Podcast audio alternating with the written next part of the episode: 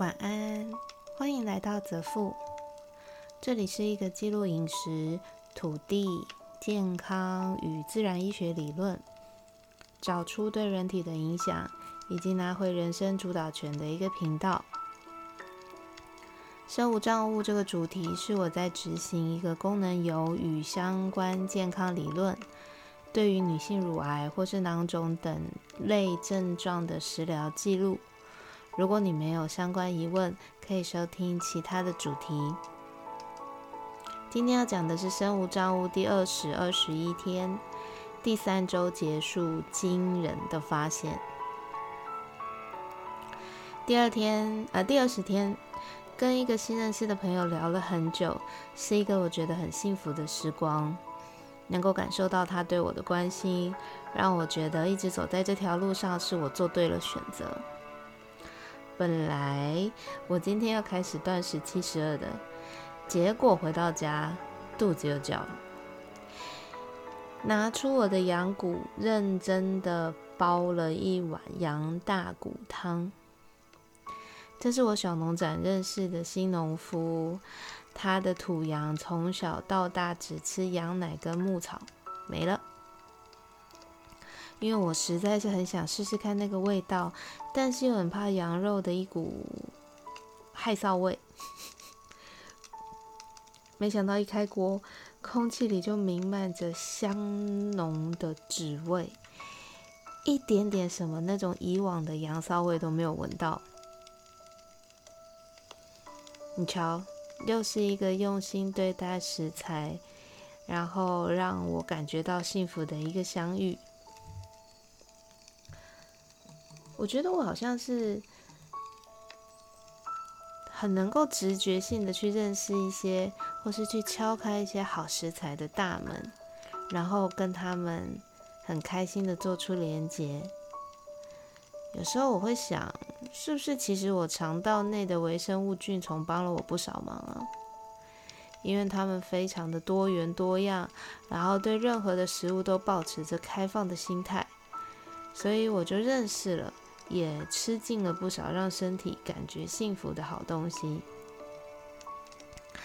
但是为什么这周就是不让我断食啊？奇怪，你们这群微生物！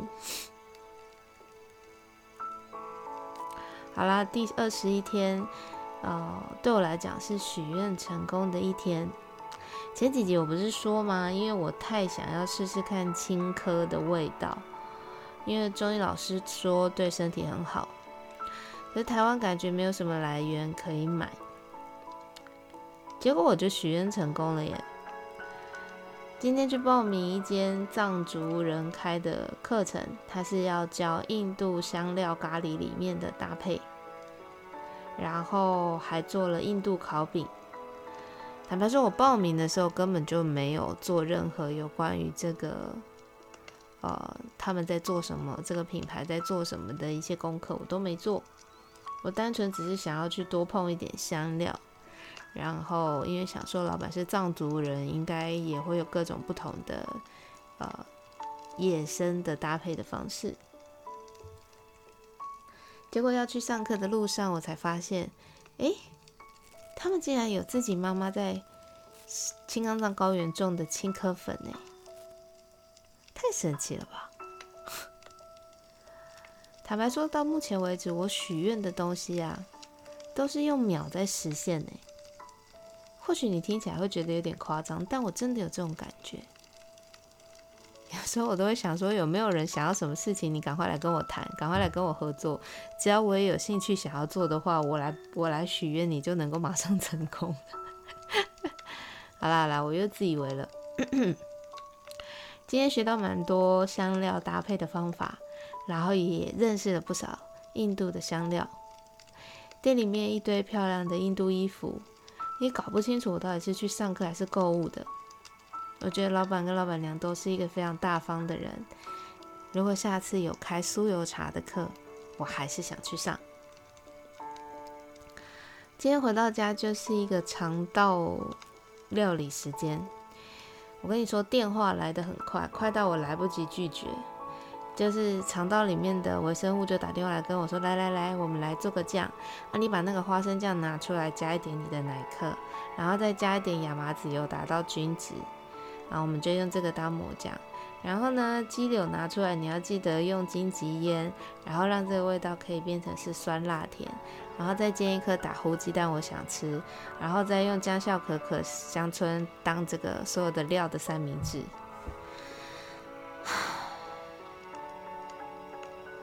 以上的对话有没有人会觉得，呃，你们觉得是一个窗口打来，还是许多窗口持续插播的打来？我告诉你们，是后者。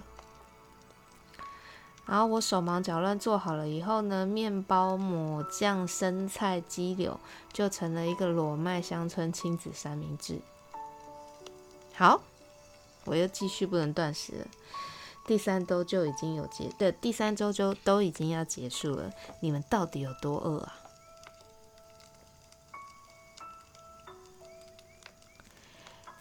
最近天气似乎白天的时候又都回到了夏天，一点都没有要进入小雪的样子。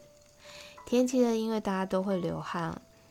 可是重点来了哦，我发现这个星期出门只要有流汗。似乎我腋下流汗的那个体那个味道没了。之前夏天的时候啊，我有时候都会怕觉得不礼貌，所以会自己很在意带毛巾跟肥皂在身上。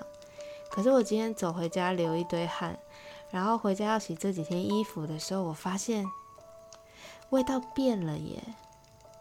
应该更准确的来说是，腋下的味道没了。我不太确定是从什么时候开始没了，但是我昨就是二十，就是今天才注意到。我心里面其实有八成的把握，应该是因为这个月的主题是搭配发酵食有关，而我每一天只要有吃东西，我都会尽量的能够组合两到三样的发酵物在里面。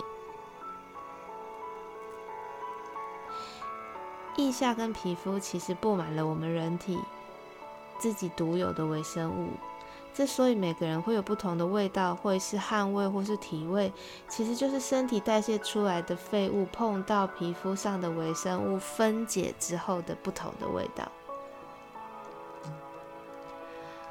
我觉得我的微生物真的变多了耶，改变了我皮肤以及腋下的微生物菌丛。